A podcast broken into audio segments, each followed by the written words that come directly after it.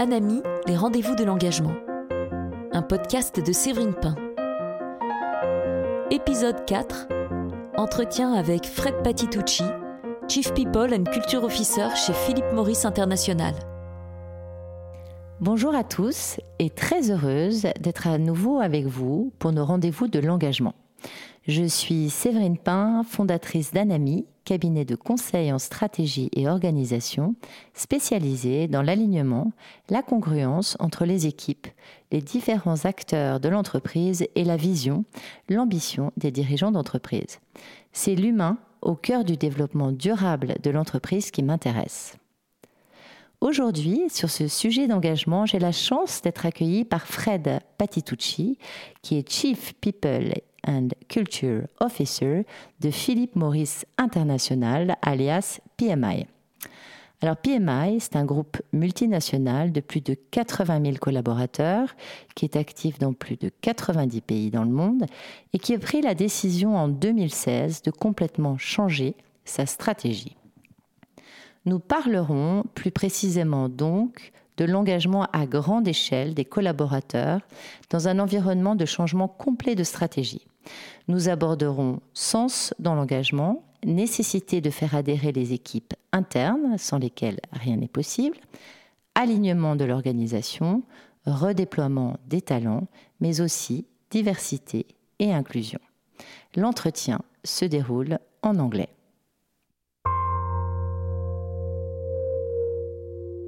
So today I'm extremely happy actually to be with uh, Fred. Fred is a major element of PMI for many years and with more than 30 year actually presence at PMI in various roles, mostly human centered roles in many countries. I have one first question for you, Fred what still drives you every day. And maybe before, if you want to present yourself, that would be good. Thank you. Thank you, Serene, and thank you for the opportunity. So, I'm Fred Patitucci, uh, head of HR at PMI. I've been working uh, 32 years uh, soon in uh, for this company. And uh, back to your question, uh, two things still drive me day in, day out. The first one is that we have been a business that has been very stigmatized over the last decades for very good reason.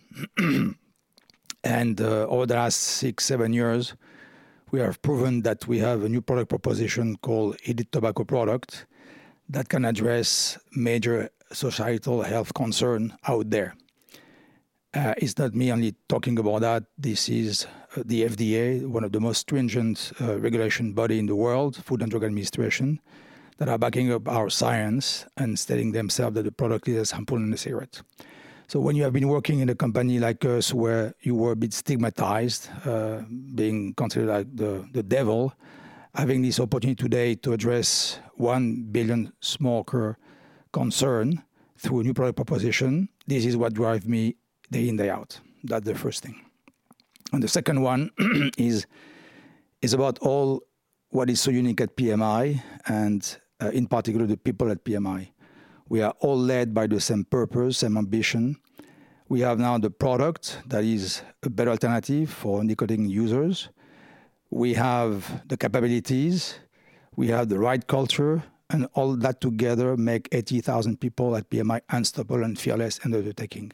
And when you come to this office in Lausanne or you go to a market visit, be it in Buenos Aires or in Tokyo, you feel the same spirit. That's why the PMI is so unique in its uh, DNA, uh, culture, and values. So I still have the butterfly as I used to have them 32 years ago. That's why I'm here. Okay, so we understood actually what's your mission every day is, and uh, of course your your motivation in doing it every day.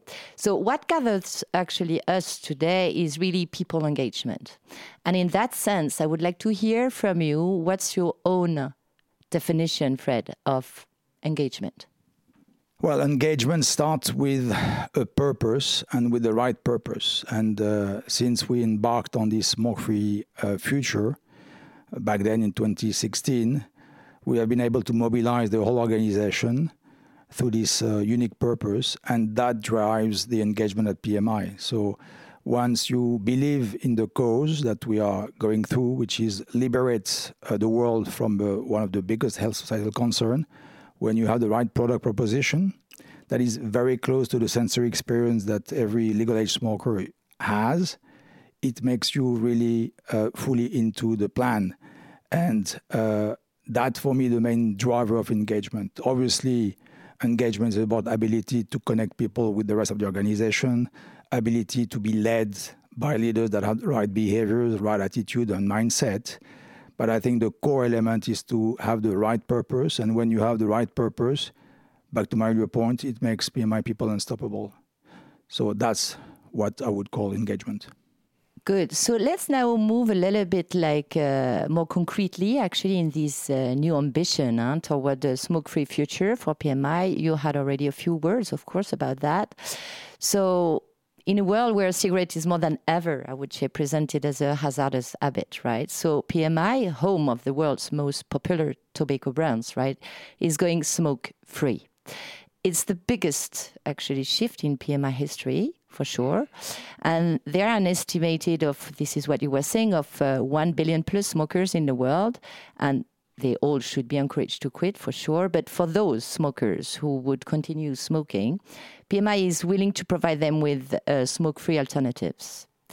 Uh, I have read that, uh, and you were mentioning it already, that in 2016, actually, smoke free products were inexistent in your total net revenue in 2023, it will represent, or it represented at uh, already like 30% uh, of, um, and your goal is to achieve more than two thirds of it, of the net revenues by 2030. And PMI has also invested more than $10.5 billion actually in this strategy shift. With your words, actually, and briefly, if I may, uh, what is this strategy? Well, the strategy in the in a very short way is to uh, make a cigarette obsolete over time, the sooner the better, and to reach out 1 billion smokers out there and to convert for those that cannot quit cigarettes to smoke-free alternatives. So we have business plans that go until 2030 and certainly beyond that will help us to expand the portfolio, sorry, to address multi uh, poly usage because you have people that are more skewed to heated tobacco, others to e vapor, others to oral products. And we're trying to offer the best sensory experience to our consumers for them to quit tobacco for good if they cannot uh, quit a cigarette. Okay, and now if we look more uh, in terms of um, aligning actually your organization uh, with this strategy, what really interests me uh, now is how you align actually your organization and your talents with this strategy. Well, if we go back to 2016, when the, Andre Calantzopoulos, who was our CEO back then, uh, came with a smoke free statement, I would be uh, honest to tell you that we were a bit taken aback. So the first time that Andre came with the statement, we didn't really understand what he was talking about, though RRP uh, was already on the pipeline. But the second time, I think it was at BBC or Financial Times in the UK that he confirmed the first statement. We realized that something big was coming. So once we have been able to internalize what he was uh, aspiring for, we had to engage first our employees because there is no way you can go out there, convince uh, legal age smokers if your own employees don't believe in the cause. And very quickly, in many different markets all over PMI, when the regulations allowed us at that time to go live with this new alternative, we had to mobilize uh, uh, the engagement of our employees, explain what the product was about, explain what the product was not about, because at that time, back then, we didn't have yet the full endorsement from the FDA. So advocating for the functional benefits, i.e., less harmful, was not still feasible. And in terms of uh, ethics in the company, we never crossed the line.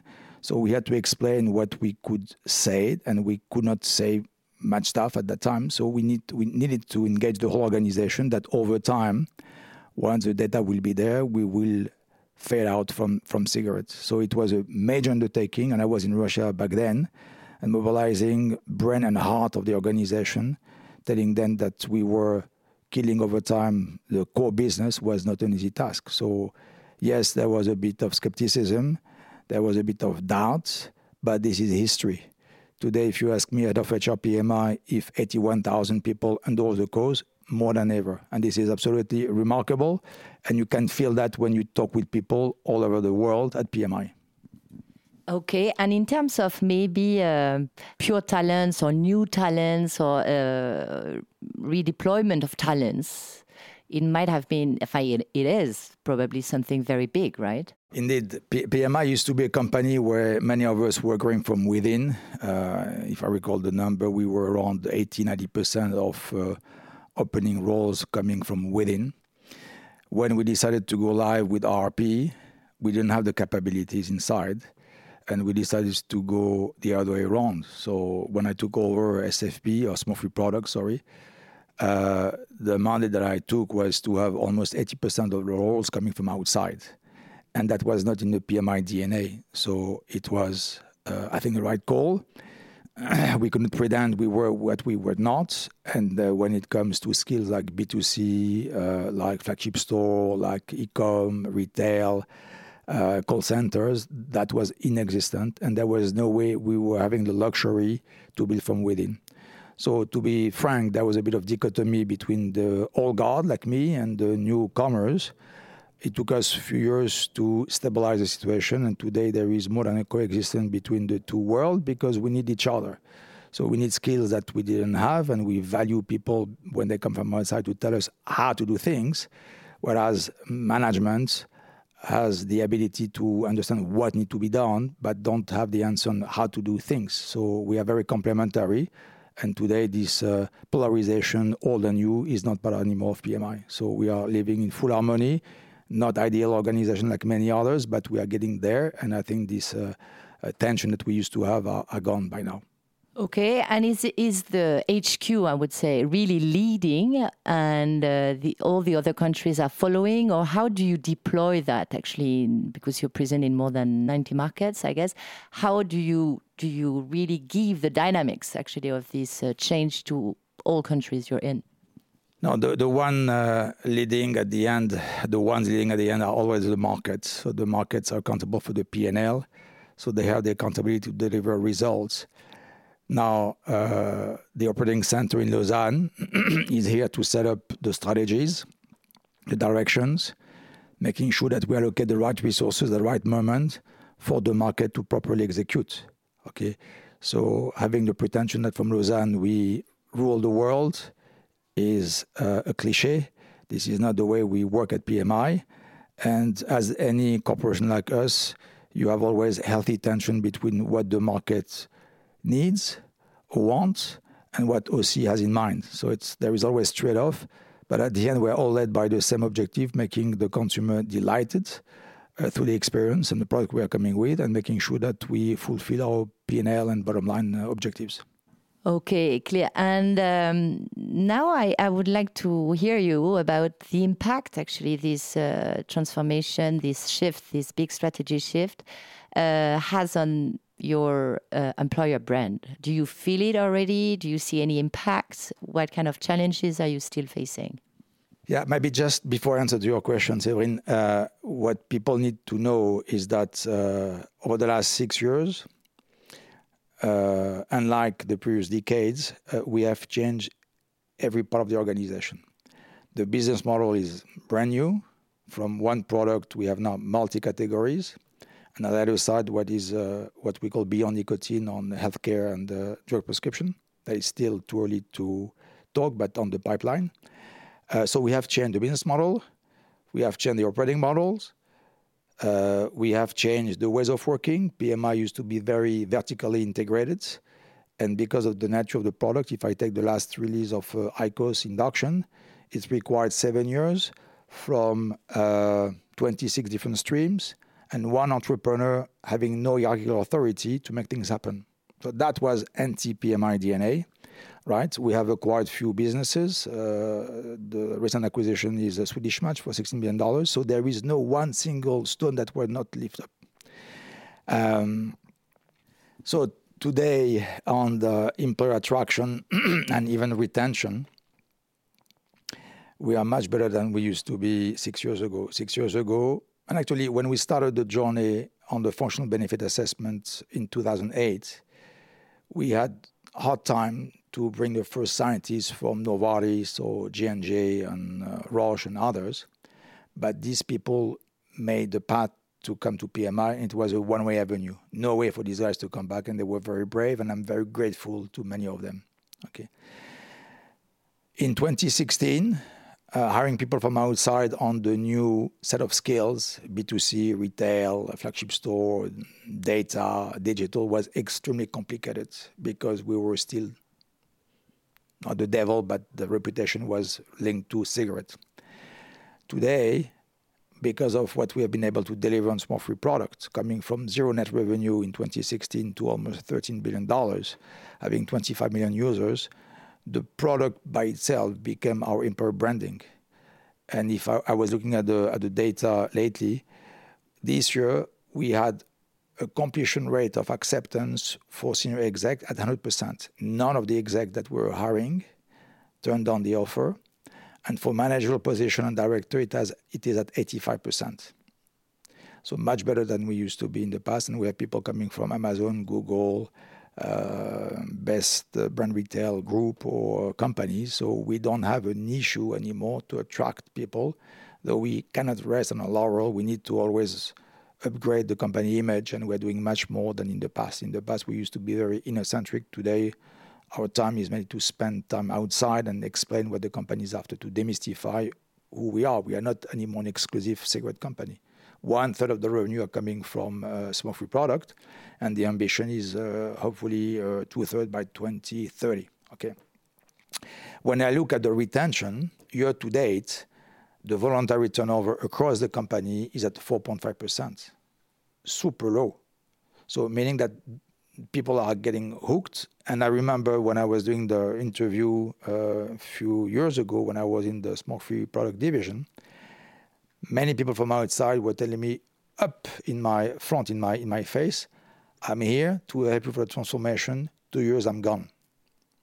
Many of these people still are in the company and having a, gra- a great career path, okay, and great career at PMI. So the moment you, you, you get, and don't get me wrong with the word, the virus of PMI, you got hooked. And it's true that it takes you three, four years before you, you, you understand who we are. You start feeling this is my home. And when you feel this is my home, you don't want to go. And the company can offer multitude of career paths, be it in a function, in a region, in a market, in a category. And this is the beauty of PMI. PMI is a global company, and uh, you start a career in Argentina, you go to Lausanne, from Lausanne you go to Tokyo, you go to Dubai. So that's the beauty of PMI. Okay, thank you, Fred. Another aspect, actually, I would like, uh, yeah, to investigate with you is uh, PMI diversity and inclusion approach. So I've read that uh, one of your D&I priority was gender diversity in management. Okay, so you wanted to reach 40% of management role filled by a woman globally, with no more than 60% any gender in managerial roles. How do you proceed actually uh, with that? What kind of maybe roadblocks you have?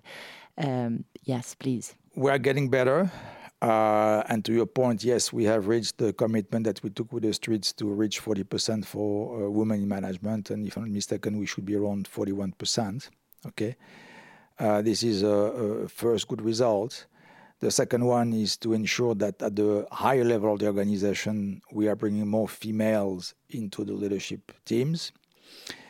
And uh, good or bad news, there is no magic recipe, right? So we are we are trying to be very clear when it comes to hiring. So we are trying to have, for example, uh, gender balance panelists to interview male and females we are trying and we are giving the brief to the agencies to have 50-50 uh, uh, shortlist candidates. And at the end, we take the best candidate, no matter the gender. Okay. Now, from within, we are trying as well to give space to female leaders to have access to the senior management team. We are doing a great job with the D&I uh, group by offering this safe space for females to express themselves, the concern, the challenges, the expectations. And the more skin you put in the game, the more it yields. And when I look at the evolution of female in the leadership role over the last six years, we moved by top of my head five percentage points, mainly working on the mindset. Okay, so this is not a mechanic, this is not a process. You can have the best process, but if you don't have the right mindset to embrace the cause, it will not work. So it's a it's a day in day out job. The job is never over, and we're trying indeed to promote female management, but we're trying to promote as well Asian talent. We're trying to promote African talent, and we're putting on the pipeline few programs that's going to yield the next 18 months, 24 months. So it's a long shot, but there is ambition of the company to be there. We need to make sure as well that we have a workforce that mirror our consumer based. Okay, and uh, yes, we are far too much skewed to uh, uh, white uh, Western male in the organization, and we are trying to address African talent, Asian talent. It takes time, but the ambition is there, and we won't give up. And we have hardcore KPIs linked to our variable uh, compensation. Okay, thank you very much. Um, we are coming nearly to the end, actually, of our discussion, Fred. But before, there is a question that I'm asking everyone um, in in the podcast. Uh, what is your main inspiration? I would say maybe it's a personal inspiration or something coming from another world than the PMI world, of course. Uh, yeah, what inspires you in life? Uh, very good question, Séverine. Um, I think that uh, I like making an impact on people's life, at least at work. Uh, that's my ambition and uh, making sure that we offer opportunities to people by setting up the proper operating model for them to thrive. Because when you are interested in uh, in uh, HR or human resources, there is nothing worse to see bright talent being stuck because they don't operate in the right environment. And right environment beat uh, poor leadership style and wrong operating model. And the moment you put these talents outside of the current environment, in other setup of the company, they flourish. And when you see how they flourish, you want to embrace the whole world, making sure that everybody is giving the same opportunity. So that's the first thing that impacts me uh, on a daily basis. And and the second one is that uh, if I still have my butterflies after 32 years, is that beyond the professional that I became, this company helped me to be the man or the individual that I am. So with PMI, I've seen the world. I understood much more what diversity is all about, diversity beyond races and gender, but opinion, thoughts, lots of thinking. Uh, I think I, I, learned humility because when you move from one place to another, you reset who you are and you start from scratch. Nobody knows you in this new place. Uh, and uh, and this company helped me to find uh, even my family, uh, by the way, and, and good friends. So from colleagues, I make uh, I made good friends and there is a special bond. So that's why I'm coming every day to the office, and I have still this passion and, and love for the company. So without passion, you are just average, and you like it or not, PMI is a premium company. We cannot be average. So that sounds like an uh, at the pitch, but it is what it is. Okay, good. And uh, last question: If you had uh, just to share one last tip or tips, maybe a few tips, um, especially around like people engagement for sure, and maybe people engagement involving uh, turnaround strategies, uh, what would you say? What would you like to share? Uh, before I came to the podcast, I was with the HR group on Vectura Fertin Pharma, and they asked me the same question, and I told them to remain a free mind in this company, to be able to speak up your mind, first acquire the business skills. You need to understand your business inside out, okay? Be it in marketing, finance, or P&C, or legal, or business, you need to understand the 360 view of the business, the full value chain. When you have that set of skills under you, you can push back everybody in organization when you think that ideas coming from management are not relevant. So what if I look at the pattern of few exec, uh, in particular the one that became CEO, these people have always challenged the status quo.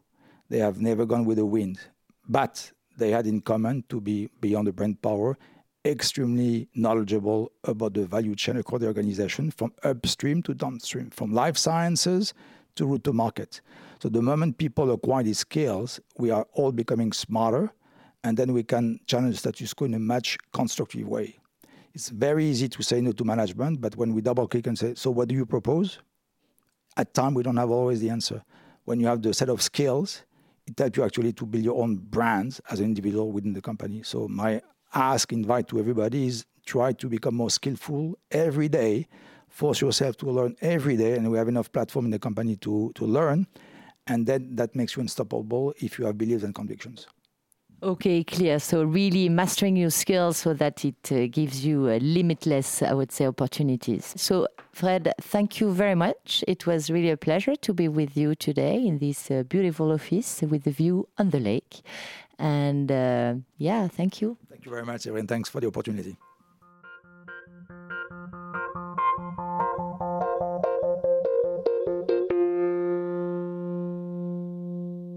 Un grand merci Fred pour ce temps ensemble et voilà ce que je retiens de notre moment partagé.